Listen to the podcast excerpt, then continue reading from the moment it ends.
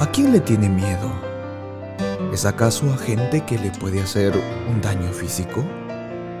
Mire conmigo el libro de Mateo capítulo 10, verso 28.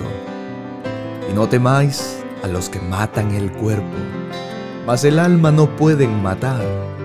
Temed más bien a aquel que puede destruir el alma y el cuerpo en el infierno. Hoy en día el hombre más teme al hombre que a Dios. Por ello busca quedar bien, cumplir, no tratar de ofender o vivir según el hombre porque le temen. Pero el creyente no debe vivir con temor de los hombres, sino de Dios. Porque lo mucho que puede hacer el hombre es matar el cuerpo. Pero Dios puede destruir tanto el alma como el cuerpo en el infierno. Vivamos temiendo a quien debemos temer realmente, para que así entonces queramos agradarle siempre en todo y en todo lugar.